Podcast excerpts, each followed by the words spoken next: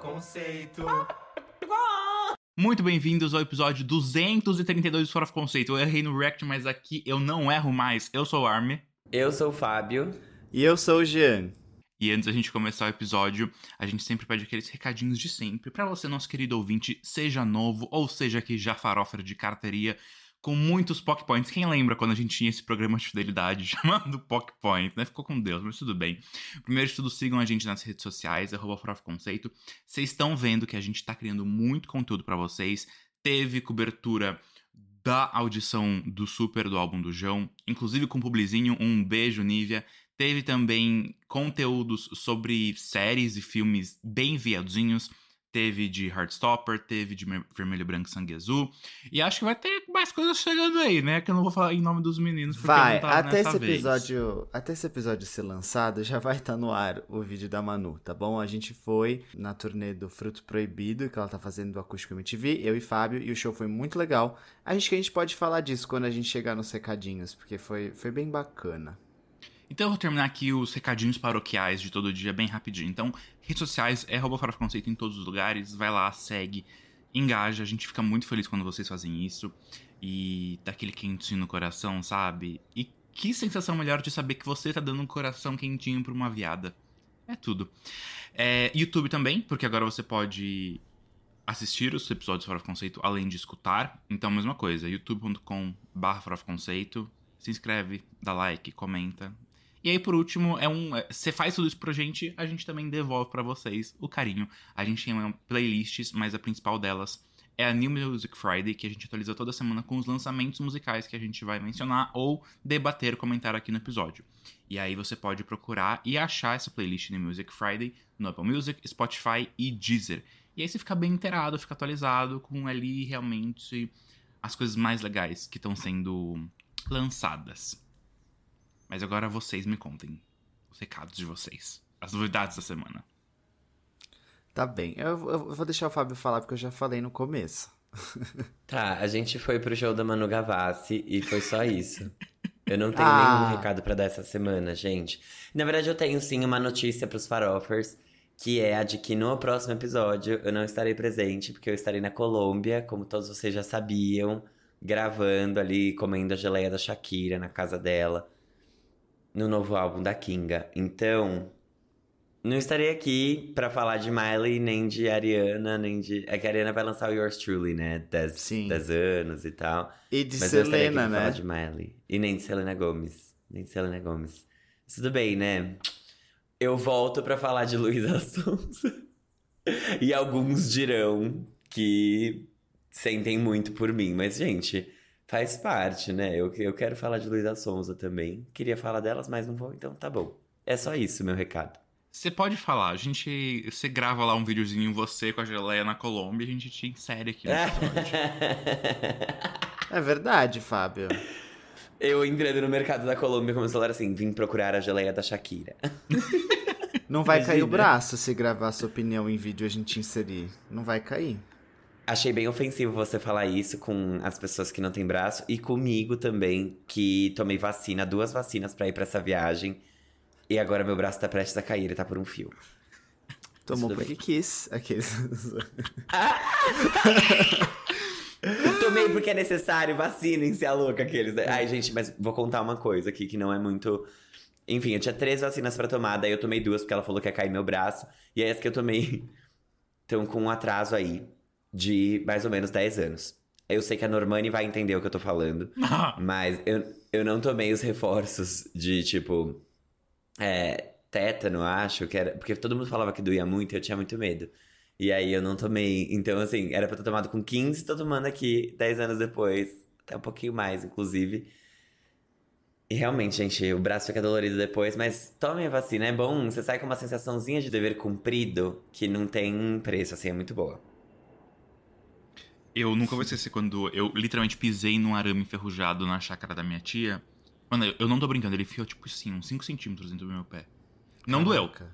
Foi, foi só assustador, mas não doeu. E aí falaram, não, melhor você tomar vacina. Aí eu tomei a primeira dose, porque eu também não, não tinha carteirinha, eu não sabia quando eu tinha tomado a última vez. É, eu tomei a primeira dose, e ele falou, daqui 60 dias você volta a tomar a segunda dose, tá? E eu nunca voltei. Jura? Quando eu tomei a minha primeira dose do tétano, ele falou pra tomar só daqui 10 anos, que no caso é Gente, agora.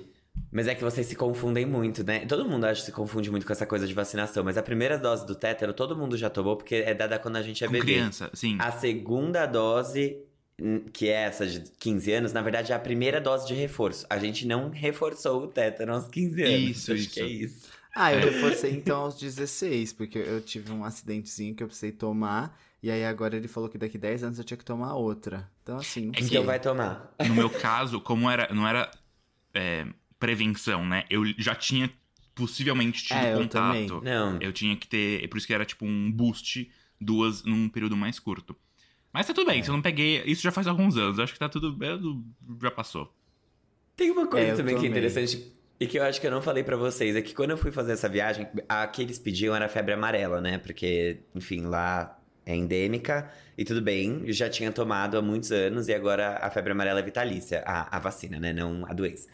E aí, eu fui lá no SUS. Ah, louca, né? Ai, vamos lá, eu quero. Elitistas.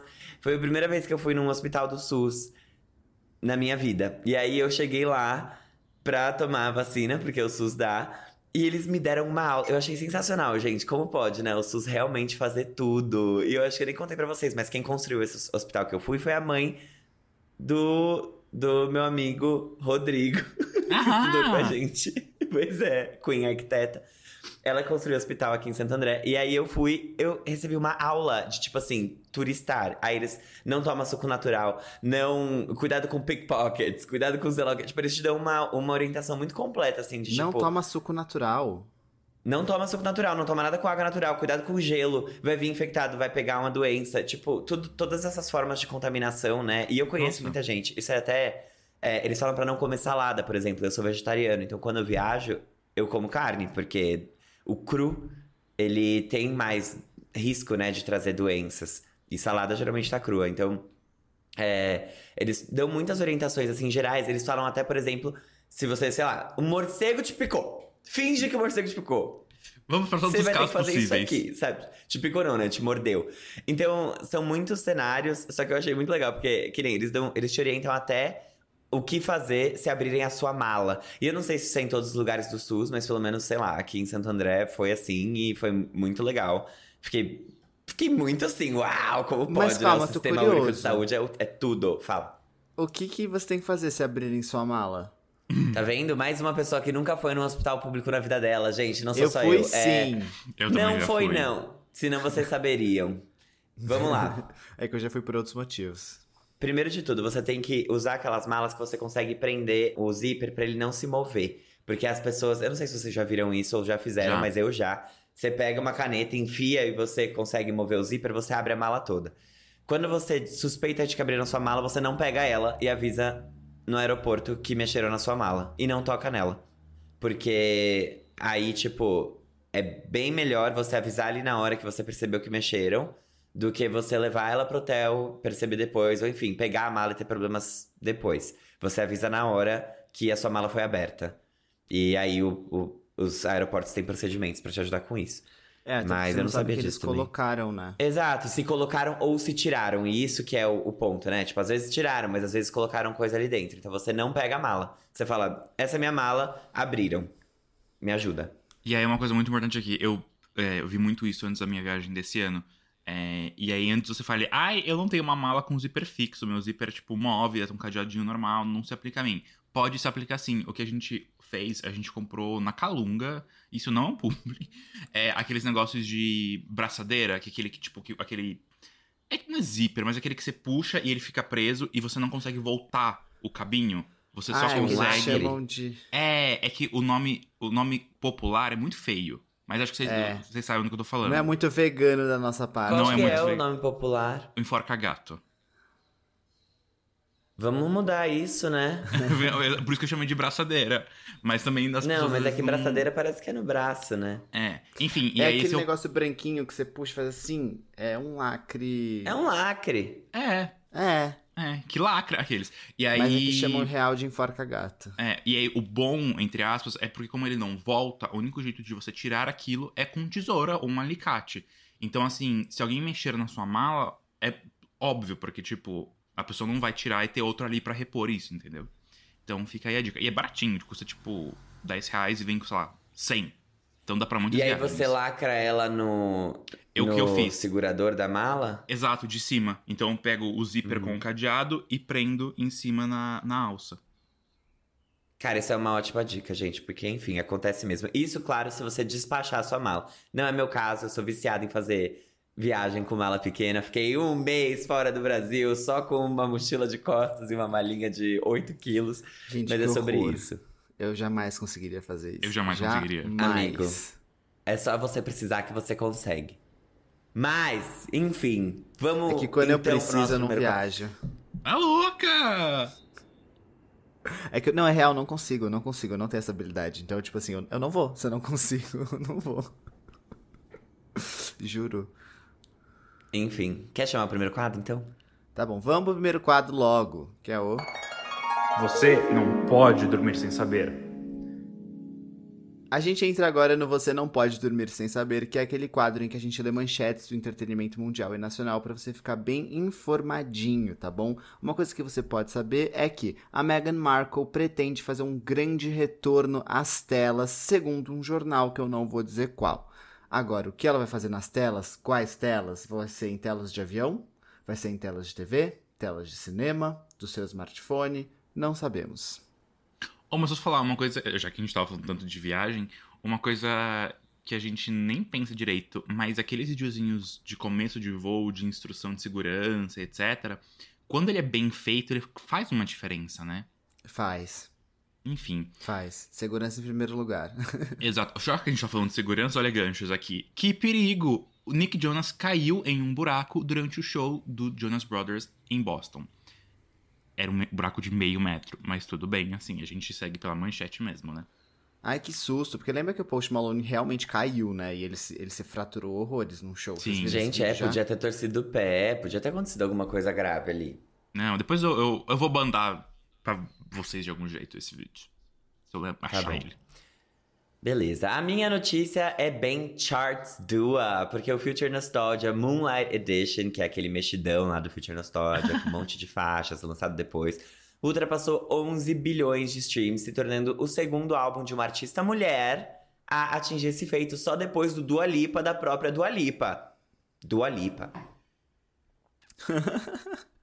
Gente, a Nicole Balls apresentou a sua nova vaca. Não sei se vocês estão é, acompanhando isso. A cada semana ela apresenta um animal novo e os nomes deles. E a vaca dessa semana se chama Anitta.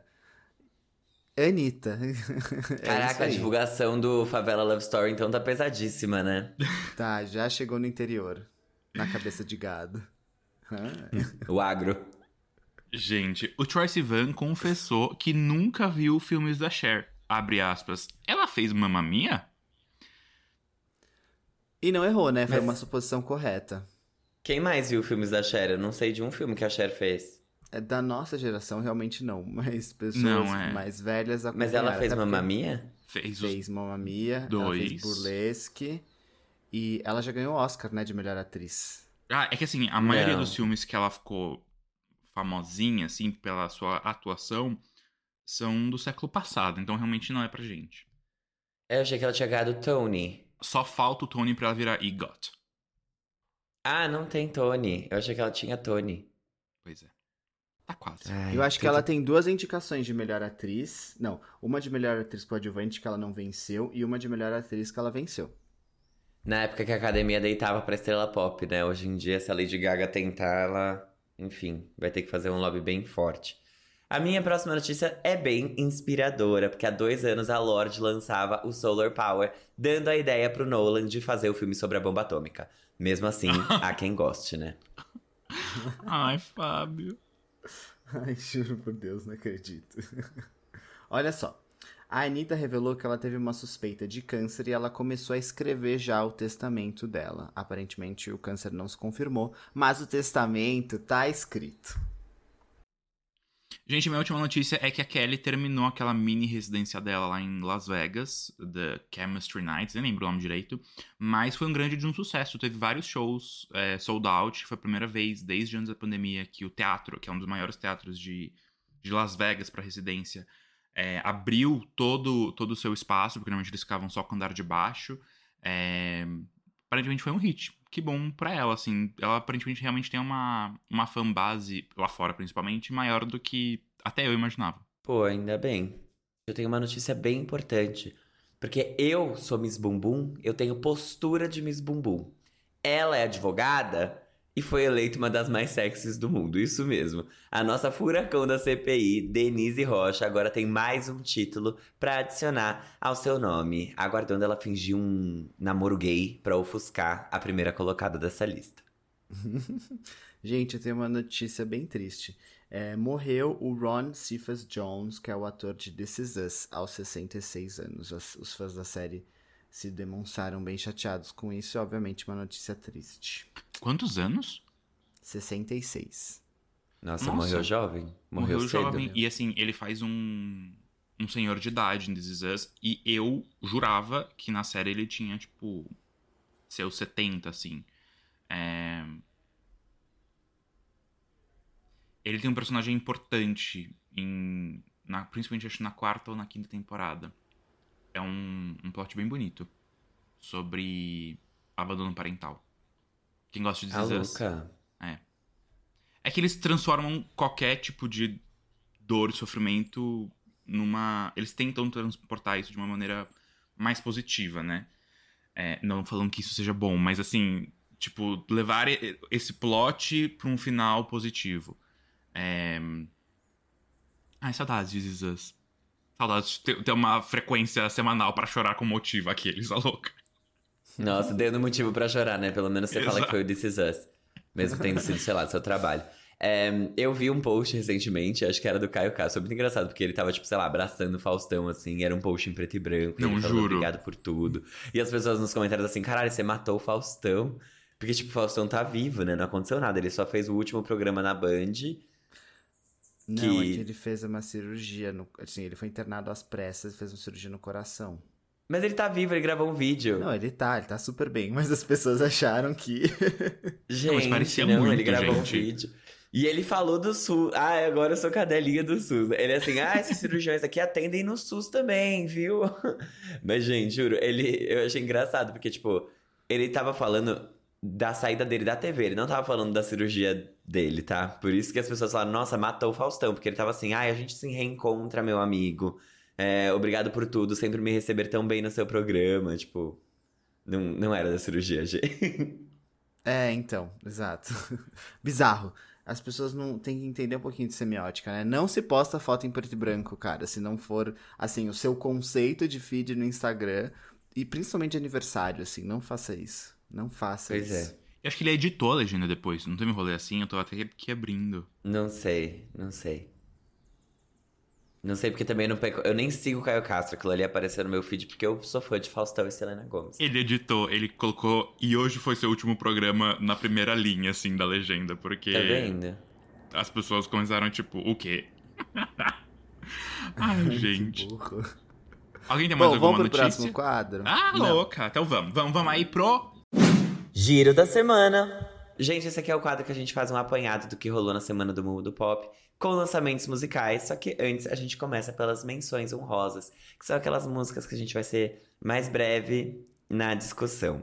Começando pela Renee Rapp, a ex-atriz de A Vida Secreta das Universitárias, que lançou o primeiro álbum de estúdio dela. Ele se chama Snow Angel e chegou aclamado pela crítica e pelos fãs, contendo os já conhecidos singles Talk Too Much, a faixa título e só. Ouçam o primeiro EP da Renee, chama Everything to Everyone e é ótimo. Inclusive, ele tem uma versão deluxe que é estendida. Gente, eu amei, tipo, muito esse álbum. É uma vibe meio Gale, ABC de Fuck You.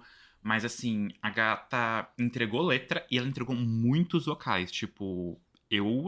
ah, Quem é? Selo quem é quem? A gente não tem mais quadro quem é essa POC, mas eu dou um selinho pra ela porque ela promete, hein? Ah, sou eu a próxima menção. Ah, louca! Gente, rebeldes! Os RBDs. Opa!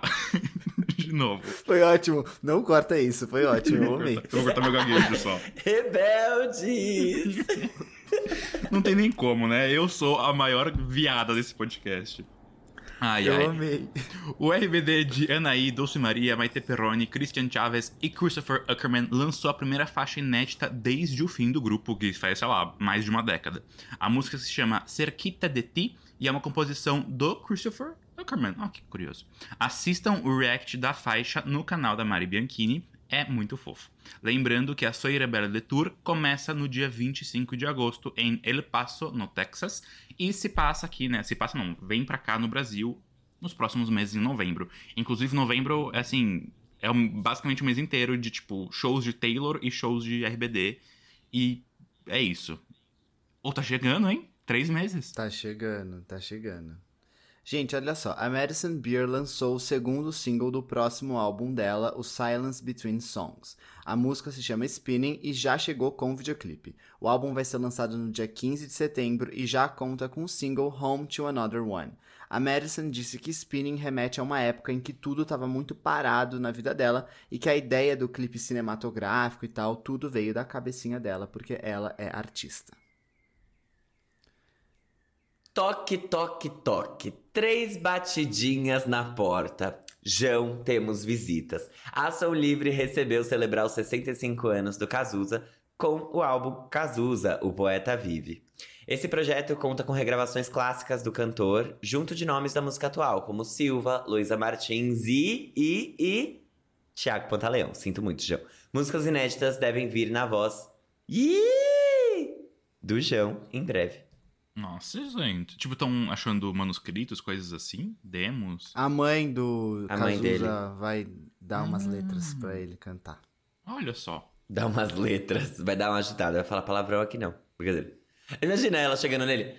Então, aqui, eu tenho essas aqui com palavrão, João. Pode gravar. Talvez seja assim, né? Inclusive, seja o contrário. Falando aqui de quem. Bem, não, não vou nem. Fill in the blanks, vocês completem aí a frase. O Charlie Puth deu início a uma nova era, com os mamilos de fora. Deveria estar com outras coisas de fora. O cantor lançou Lipstick. Gente, isso soou de uma maneira. Eu queria dizer que ele devia estar com a boca de fora, já que ele está falando de batom. Mentinhas pervertidas. Que é o primeiro Nossa, single Armin. do próximo álbum dele. Vocês que. Olha aqui.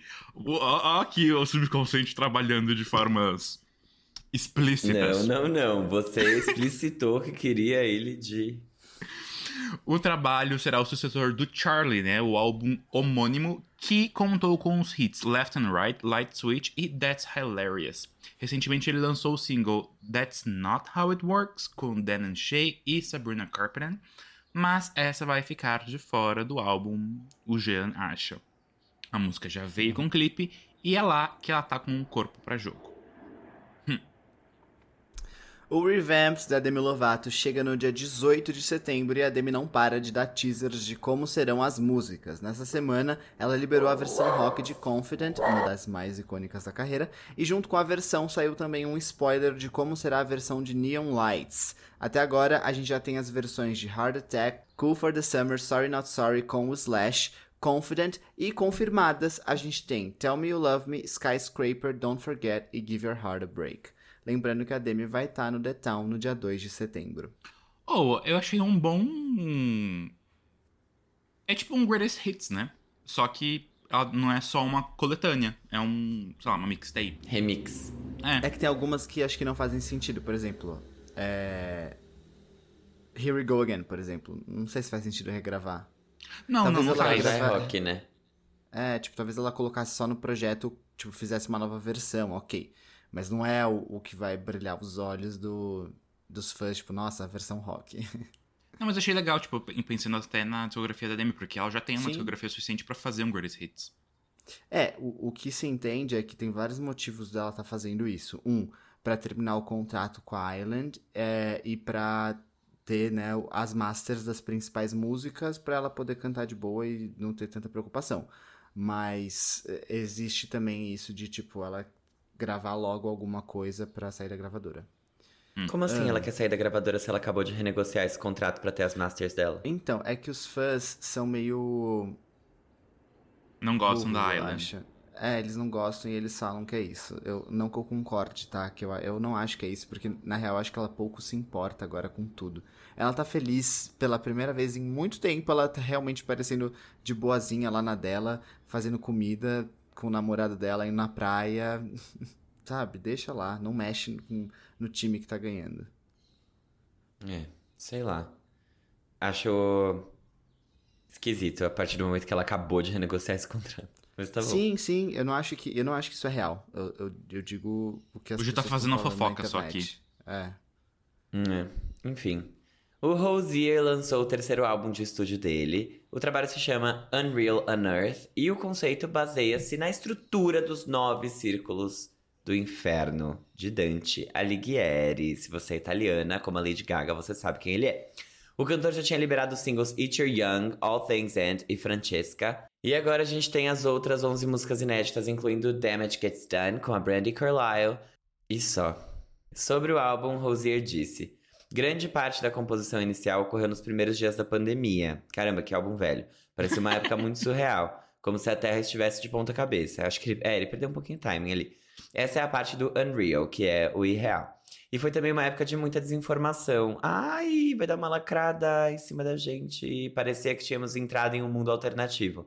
Gostei de unearth como verbo cavar ou descobrir. Ele descreve um mundo que não é dessa terra. O disco é a experiência de uma viagem por um determinado período, assim como eu farei para a Colômbia durante 10 dias. Esse projeto vem depois do Wasteland Baby de 2019 e conta com a aclamação universal no Metacritic com uma nota 84. Não, tá, tá bem. Eu falei antes da gente começar a gravar aqui, eu falei, nossa, é, é louco, né? Como certos artistas, tipo. Ele teve um grande hit que foi Take Me to Church, mas ponto, né? Mas ele tem ali sua. Sim, a- Não ele, é- ele a gente- sustenta. Ah, Os gays às vezes, tipo, ficam falando de charts e de sucesso, mas ele, ele tá super bem. Ele tem comida e teto sobre a cabeça, Guilherme Bittar. Nossa, muito. Diferente de nós, né? Que a gente tem sim, a gente não tem o que reclamar. Diferente dos gays em novembro, né? Que vão estar indo em show e não vão ter mesmo, gente. Que olha, pra pra pagar todos esses boletos, vou dizer. Pois é. Podemos, então, ir Podemos. agora começar de fato nosso giro real oficial com ela, Luísa Sonza, que deu início à sua era escândalo íntimo. O anúncio veio com a capa do álbum e a data de lançamento, que será no dia 29 de agosto. Mas não parou por aí. A Lulu liberou o primeiro single, ou, ou jingle do álbum, que é a faixa Campo de Morango. Chegou já junto de um clipe que deu o que falar. Inclusive, se você não assistiu, vai no nosso YouTube.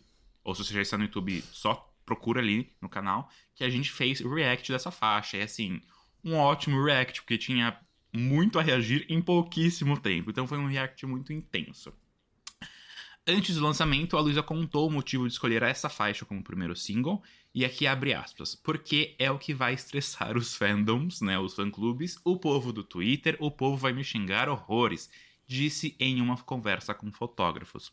E logo depois garantiu que, abre aspas, depois eles vão levar uma lapada porque o álbum está vindo grandão. Então eu quero que eles falem mal e gostem muito depois. A estética do clipe prometia horrores e muitos previam que, apesar da estética, viria sim uma música sobre rabo e sobre sentar. E aí, né, lançou a música e de fato esses rumores estavam certos. A gatinha tinha prometido que Cachorrinhas seria a sua última faixa sexual, mas Campo de Morango, né, veio como trilha sonora de filme pornô. Jean do céu. O clipe trouxe Luísa numa cama manchada de morango, né, como vocês, por favor, assistam no React. É, mas ela foi acusada de romantização do estupro pela esquerda, de banalização do aborto e ritual satânico pela direita e de artista ruim pelas personalidades. Alai Caro Silva. Caralho! Ela perdeu cerca de 100 mil seguidores e o clipe conta com mais de 4 milhões e meio de visualizações, né? Nesse momento que a gente tá gravando o episódio. Vale ressaltar que a Lulu disse que esse álbum vai ter 26 faixas. E aí? Comeriam o bowl de morango? Mas aqui eu vou perguntar pro Fábio, porque o Jean já deu a opinião dele, aparentemente. Não, não. Não, não, deu, dei. não deu opinião nenhuma. O Jean não deu opinião nenhuma. Eu, eu vou responder também, já que você me perguntou. Eu passo pano pra artistas mulheres, entendeu? Porque pra mim isso não é um jingle. Diferente da música que tem, sei lá, 15 Tá, ok. segundos a mais do MC Kevin e o Chris com o Dennis DJ. Isso não é um jingle, porque eu entendo ela ter 1 minuto e 15 ali de duração. Ela engata a marcha turbo e ela vai. E ela vai, e ela vai, e ela vai. E, e eu sinto que essa velocidade é, foi justamente né, o que fez a gente ficar em choque quando a gente ouviu essa música. Foi como ela já chega dando um soco em você e aí ela te arrasta durante esse 1 minuto e 15 e quando ela acaba você fica. Tipo pesadelo? Literalmente um pesadelo. Tipo, tudo muito rápido, muito intenso e aí você acorda e você volta pro silêncio. Me lembrou o verso que ela fez em Sentadona, quando ela começa muito rápido, é tipo um soco na cara de todo mundo, que ela começa a falar e vai e, e engata, assim. Sim, Lembrou sim. um pouquinho essa vibe. É, eu gosto muito porque isso mostra uma inteligência de quem fez a composição, né, da música, quem participou da produção e, enfim, da própria letra, de ter usado forma, é, forma e conceito, né? A gente, é- ela é rápida e a música segue esse fluxo também que é super rápido. Eu esqueci a palavra que descreve isso, mas é isso. A, a música é de fato uma lapadona assim na cara das pessoas.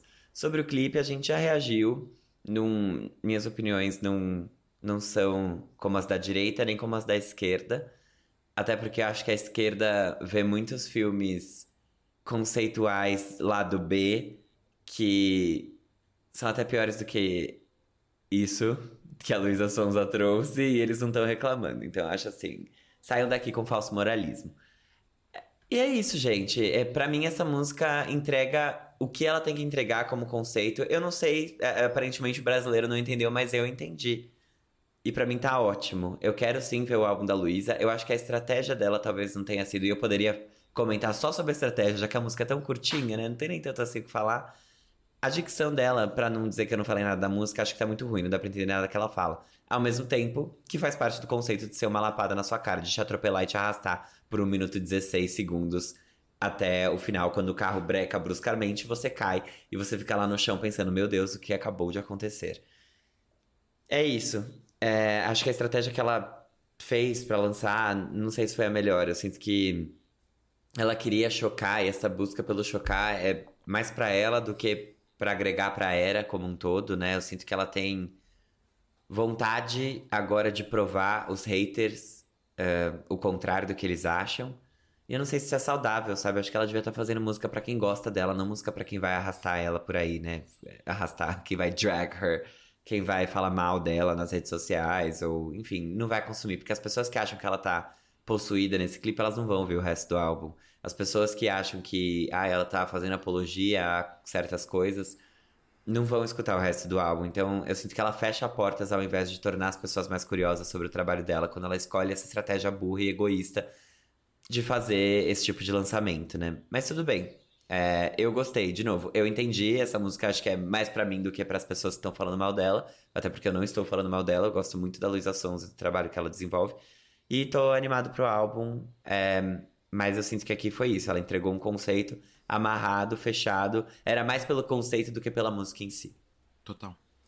Tem uma coisa que o Chico Barney falou numa entrevista essa semana, Binho, que é a Luísa, ela comete o erro de querer falar muito mais com os haters dela do que com os fãs. Sendo que ela tem uma base muito grande de fãs que gostam muito do trabalho dela. Então, realmente, qual o ponto, né? É o, o chocar pra quem? Se os fãs, eles já sabem quem ela é. Se, se, se todo mundo já conhece a Luísa, né? Não sei essa necessidade de chocar da onde que ela vem.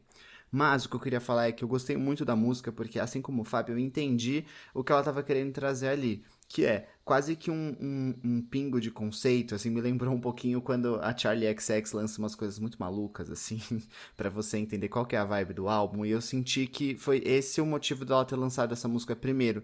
É, e, e- e, beleza, a letra é sexual e tal, mas eu acho que tem um motivo por ela, por ela ter escolhido e por, por essa música estar no álbum. Eu não acho que, pelo que ela tá falando, o álbum vai ter essa pegada assim como os outros, os outros singles dela tiveram. Até porque o Doce 22 também não foi sobre isso, né? Não foi sobre a, a sexualização de Luísa Sonza, foi sobre. É, ele tem uma metade, né, que Sim. fala mais sobre isso, mas também não é exclusivamente sobre. Por exemplo, VIP não é sobre sexo, né? Só pra citar uma, é, é aquela puta vagabunda interesseira, esqueci, interesseira, também não é. Não é sobre Então- isso. Exato, eu não, eu não espero isso do álbum. Eu acho que ela quis demonstrar ali o conceito que é. Pelo que ela tá querendo dizer, e pelo que eu vi nas entrevistas, ela tem falado muito sobre sonhos. E todos os clipes que vão ser ambientados ali naquele espaço, que é uma, uma fazenda, né? Uma, onde tem aquela graminha onde ela gravou esse clipe, vão ter outros clipes que acontecerão lá. E tudo que se passa ali são referentes a sonhos da Luísa. Então não são coisas reais.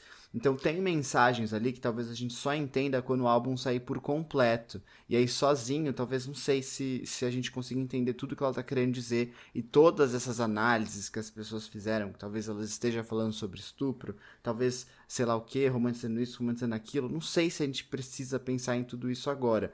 Entendo os gatilhos que as pessoas tiveram, porque realmente, né, imageticamente ali parece que é uma cama de sangue. Mas não sei É, se é pesado, né? Mas, ao mesmo tempo, você assumir que ela está romantizando o estupro, sendo que ela não está romantizando. Tipo assim, ela, Ela não tá literalmente na letra falando de outra coisa e ela só tá deitada numa cama que tem sangue. Eu acho que é mais algo que as pessoas precisam tratar nelas mesmas do que repreender a Luísa Sonza por isso, sabe? Tipo, vai fazer uma terapia então. Já que você não consegue ver isso te dá gatilho, você precisa tratar. Luísa Sonza não fala de estupro em momento algum. E Nem ela de aborto. diz, né, explicitamente, era isso, é, nem de aborto. Ela diz explicitamente que ela sonhou com um campo de morango na letra. Então, eu, eu acho também isso que o G falou, assim, é... Não existe, vai ser um momento sonhos ali do álbum. E não sei se vem um momento realidade. Acho que talvez o álbum inteiro seja sobre o que ela sonhou. Mas é isso, pra mim. Pode continuar, G. Não, eh, em resumo, assim, voltando a falar da música, é isso. Um ótimo conceito, uma ótima abertura. Eu acho que vem um álbum bem diferente da Luísa ainda, mais porque ela falou que são 26 músicas, né? Óbvio que devem conter vários interlúdios aí, músicas curtas, outras maiores. Vamos ver o que, que vai ser. Mas eu achei que, que foi um bom, um bom começo. E ela vai lançar outro single antes do álbum sair, e deve ser uma música bem diferente dessa, eu imagino. Pra mim, esse lançamento é muito mais uma declaração de, tipo, do que as pessoas. Não é nem necessariamente o que podem esperar do álbum, mas até do que é, elas talvez verem do que a Luísa é capaz. Porque, assim, como faixa, é, eu entendo o conceito. Não gosto, tipo, pessoalmente não faz o meu estilo, porque você não consegue curtir, você não consegue dançar, você não consegue cantar a música. Mas eu entendo o conceito que ela traz por trás. E eu acho que, realmente, ter essa visão, eu sou muito sensível, gente, vocês sabem disso. Qualquer coisa satânica ali eu já fico, ei, Laia! Qualquer coisa muito vulgar eu já fico, ei, Laia! E eu não, assim, não são temas que são gatilhos pessoais pra mim, mas eu não vejo essa identidade, até porque não é como se ela simplesmente chegasse, de fato, numa cama cheia de sangue, por exemplo. Ela, né, fica rolando na cama cheia de morango. Então eu acho que tudo isso também vai trazer um significado muito maior quando a gente tiver o álbum completo, ou pelo menos a sessão do álbum completo, né? Que ela já tinha também falado que o álbum parece que tem algumas partes, é, algumas divisões. Então, é, eu acho que isso, esse lançamento é mais uma comprovação de que a Luísa, sim, ela consegue ser artista, ela consegue entregar uma, um trabalho completo de conceito, visual, é, ela consegue se explorar musicalmente, apesar de, como eu disse, não fazer muito o meu estilo. É, mas assim,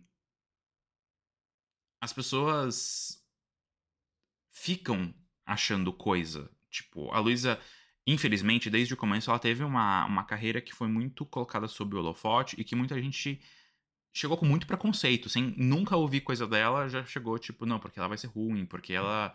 Até voltando nos primórdios da carreira da Luísa Sons, ah, porque ela se aproveitou do Whindersson, blá blá blá. Tipo, gente, por favor, superem, parem de procurar essas coisas. Só que também é aquilo, ela faz questão de cutucar esse povo. Então eu acho que toda essa estratégia. É, eu acho que quando lançar o álbum, que também tá chegando, né, daqui, tipo, uma semana, dez dias, vai ficar mais claro também pra gente. É, se de fato isso é um, um snippet, tipo um, um, teaserzinho do que a gente pode esperar no álbum, ou se ela já chegou com o pé na porta pra tipo, ó, isso aqui é, talvez seja a coisa mais chocante do álbum, entendeu?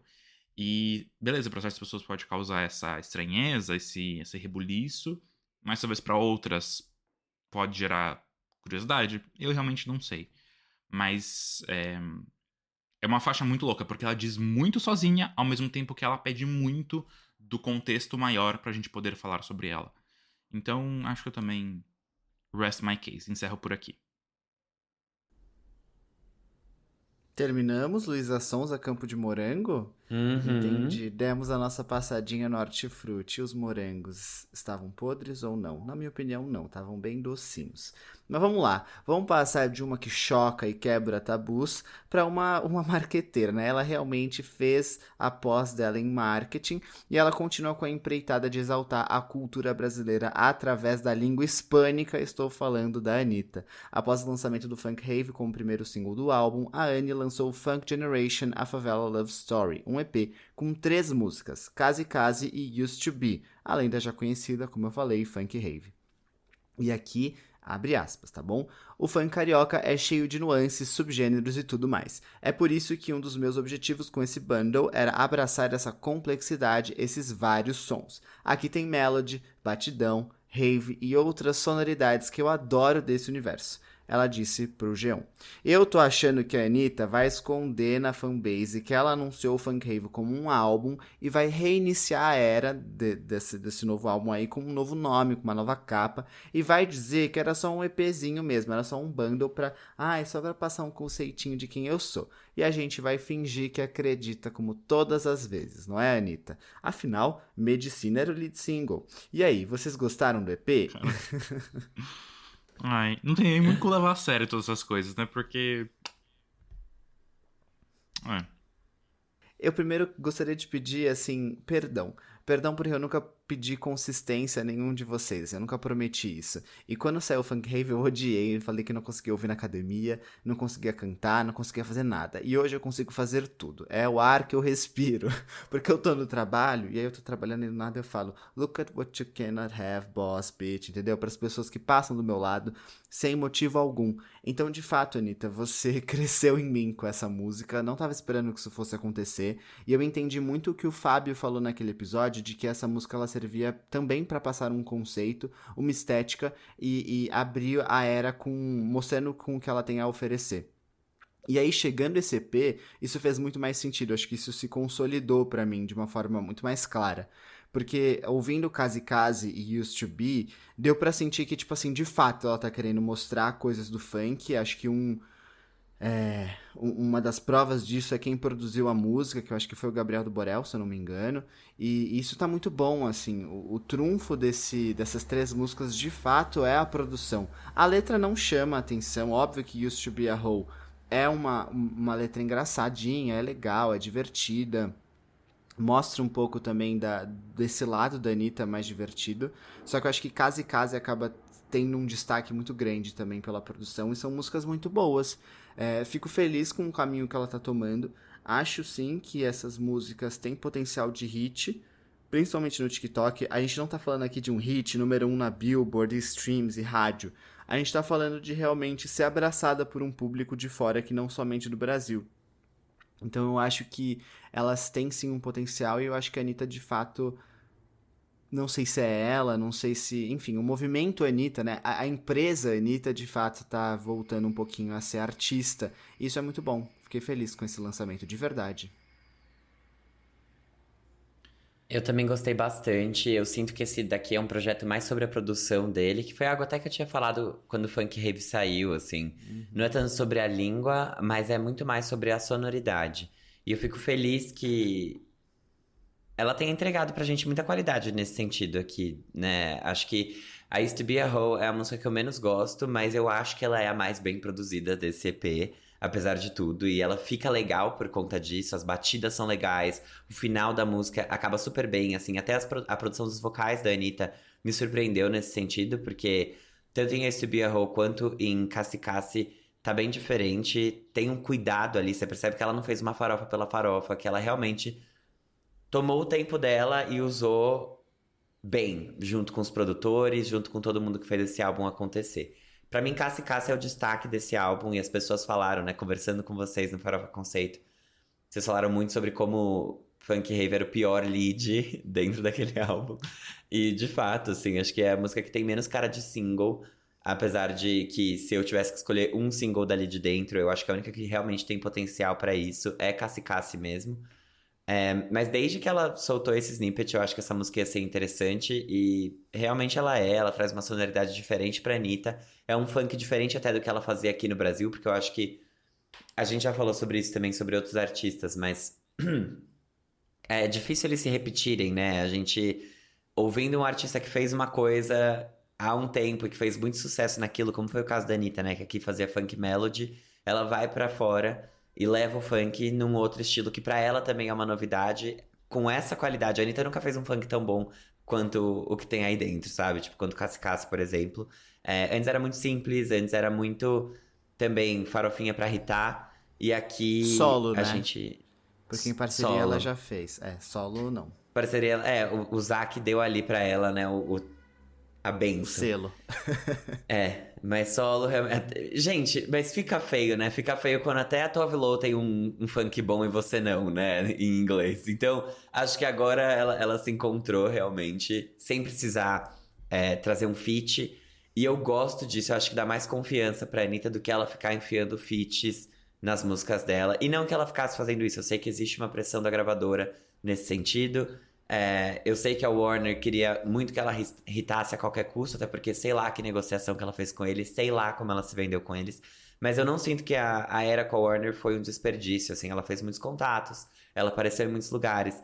Ela hoje fala que ela é uma Best New Artist porque ela foi indicada realmente a Best New Artist no Grammy. Não quer dizer que ela merecesse, não quer dizer que ela não merecesse, quer dizer que ela foi e acabou. O fato é esse. Então ela tem essa chancela no nome dele. Foi pra Republic e a gente tava até conversando sobre isso, voltando do show da Manu Gavassi, eu e o G, que ela volta a ser artista, mas eu acho que existe uma necessidade também da gravadora, né, de ter a Anitta artista, de ter a Anitta que, meu, fazia muito sucesso no Brasil, fazia sucesso com o quê? Fazia sucesso com funk, então por que você tá fazendo reggaeton?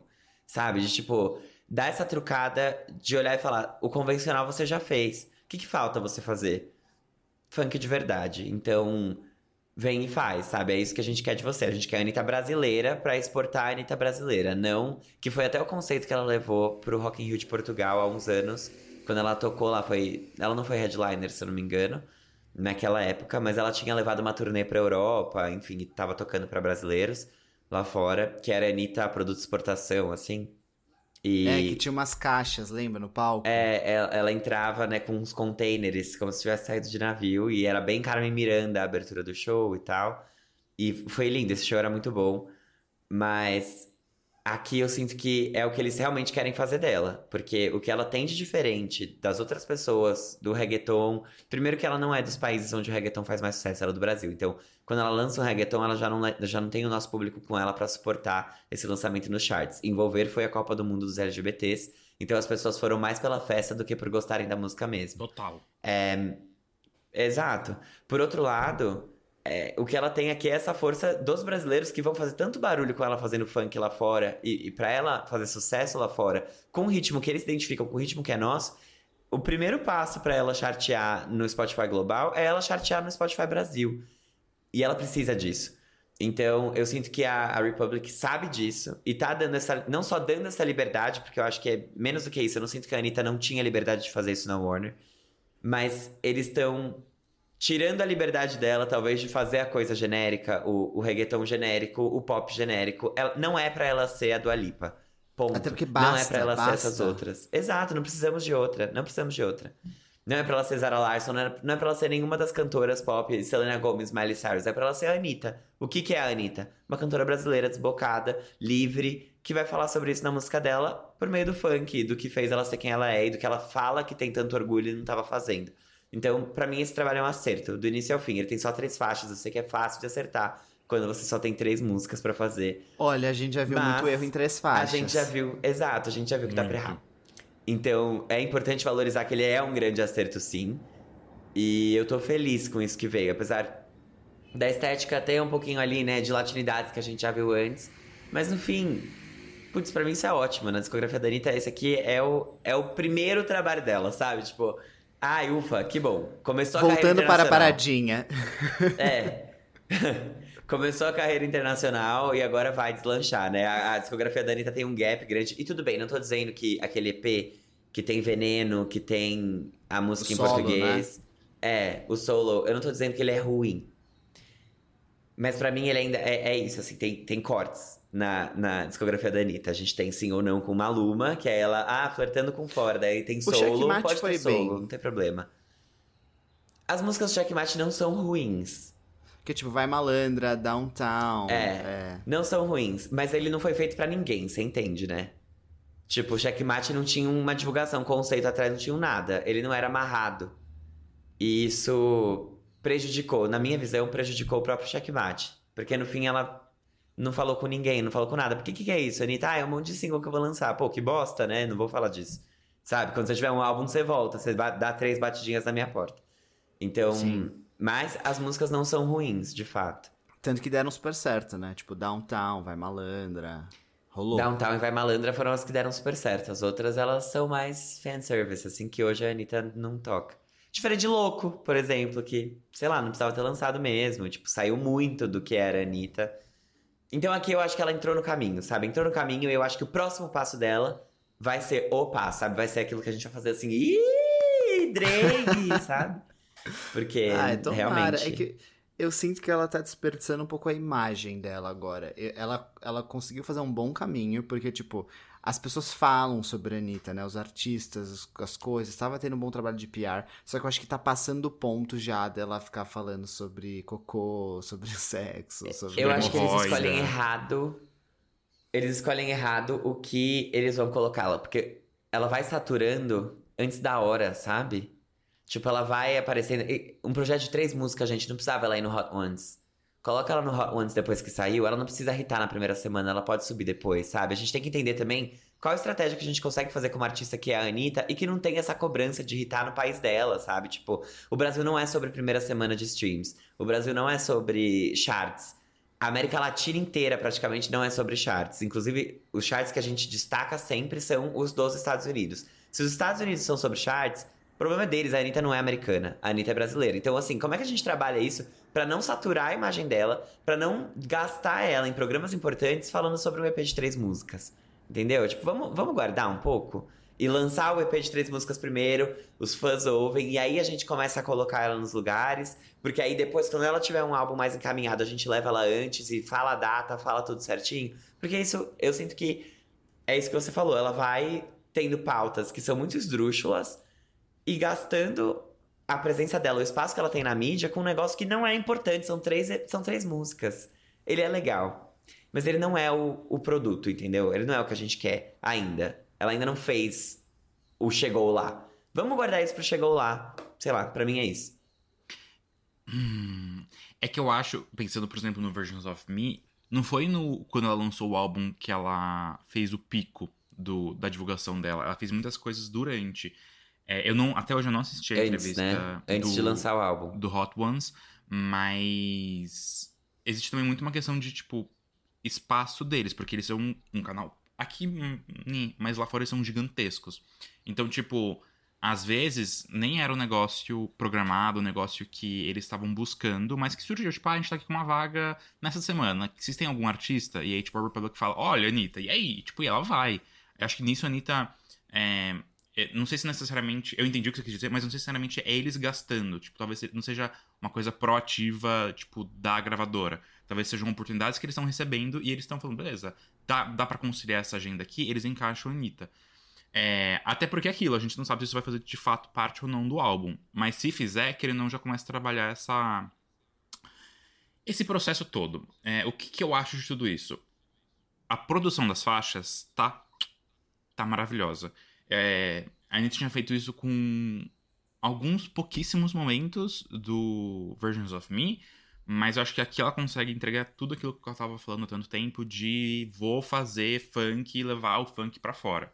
Ela consegue achar um equilíbrio é, desses ritmos brasileiros com uma pegada mais internacional, é, e não só brasileira e não só latina, que assim, ela tá conseguindo agora. As letras, por outro lado, não, sei. Eu entendo que ela queira fazer, tipo, tudo, e português, e inglês e espanhol, mas fica parecendo no discurso nosso de publicitário que, tipo, põe uma palavra em inglês ou uma palavra de outra língua no meio da frase aleatoriamente. Então acho que as letras não me. Não me balançaram muito, assim, e até principalmente Used to Be, que. I used to be a hoe, but, I'm, uh, but now I'm no more, enfim. É, então acho que nesse sentido ela tem ainda espaço para melhoria. Ah, o que, que eu acho principalmente desse EP é como que é, é muito ligado quando a gente tá falando de Luísa Sonza. Lançou primeiro a faixa, que todo mundo ia cair em cima. É, eu confesso que hoje eu não odeio tanto quando, quando a gente falou a primeira vez, mas eu não amo. Das três, a faixa que eu menos gosto, o Funk Rave. Mas. Aí agora lança Cassie Cassie, mano, tipo. Um pop maravilhoso, um pop funk, todas essas misturebas, maravilhoso, que fazia muito tempo que a Anitta não fazia assim, não entregava o negócio. Então eu fico tipo, por que, que você não começou com essa? Que a gente já chegava com muito mais carinho agora pra ouvir o CP do que, do que quando ela lançou Funk Rave. Mas tudo bem. É, eu acho que é um bom caminho. Eu acho que precisava, é, como um primeiro passo de um lançamento, que não é só um, um single, né? Mas enfim, mini EP ou um caminho aí, pensando no álbum que deve sair ano que vem. Se sair, que é história de.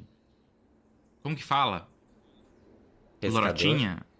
Não, o que ela fala, fala, fala aí, você não sabe, você pode levar muito a sério, porque muda muita coisa no meio do caminho. É, enfim, é um bom passo, é um ótimo passo, e acho que é muito necessário para tudo que a Anitta falou que queria fazer. É... E é bom, né? Porque a gente que fala tanto das coisas que a Anitta né, fala que vai fazer e nunca faz, etc. Ter finalmente alguma coisa de qualidade que a gente gosta e que faz sentido, a gente fica. Ai, obrigado. Obrigado, porque finalmente a gente pode não reclamar de alguma coisa a respeito dela. E até elogiar, no caso. Mas. É isso. Que bom. Que bom, saldo Maravilha. positivo desse episódio, né? Sim, Quem um- diria? Polêmico, porém positivo. Não, os gays Sim. vão odiar a nossa opinião. Todo mundo adorou odiar a Luísa Sonza. A Anitta não, a galera gostou no Twitter, tava todo Ainda mundo bem. comentando bem. Ainda bem. Mas a gente não vai atender as expectativas de vocês, até porque a gente não veio aqui pra isso. Então podem xingar a gente também. Quando forem xingar a Luísa Sonza, xinguem a gente também. Marca a gente, marca a Farofa Conceito, divulga. É, é uma honra pra nós. que significa que a gente é diferente de vocês. Glorifica botar- que eu sou diferente. Vamos botar esse meme no. no- E vocês são nojentos, gente. Olha pra vocês. Juro, ela assim. perdendo a linha. Juro. Ai, ai. É isso, então. Até semana que vem, sem Fábio Del Rio, que vai estar na Colômbia. É, ó, procurem nas fotos do Fábio, porque ele vai ter que postar agora que ele falou aqui, né? Pra ver se ele vai estar aqui com a boquinha manchada de geleia.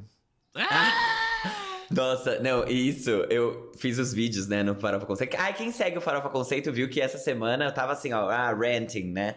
Só falando do Spotify, sei lá o quê, militando. Só a Rina Sawayama do podcast, né? Só que espanhola colonizadora. Aí eu tava com a camiseta da Espanha, da seleção. Daí responderam assim: certeza que essa camiseta é do Piquet você pegou no armário dele. E aí, é, o pivô. manchada de geleia, né? Bem aqui. Pivô da separação. Pivô da separação, fui eu. Ai, Agora eu tô indo lá pedir desculpas pra Shakira, na verdade é isso, essa é a história. Mas enfim, gente, a gente se vê na, não na semana que vem, vocês me veem em setembro, quando eu voltar. Mas, animado, né? Tenho certeza que os meninos vão fazer um ótimo trabalho sem mim.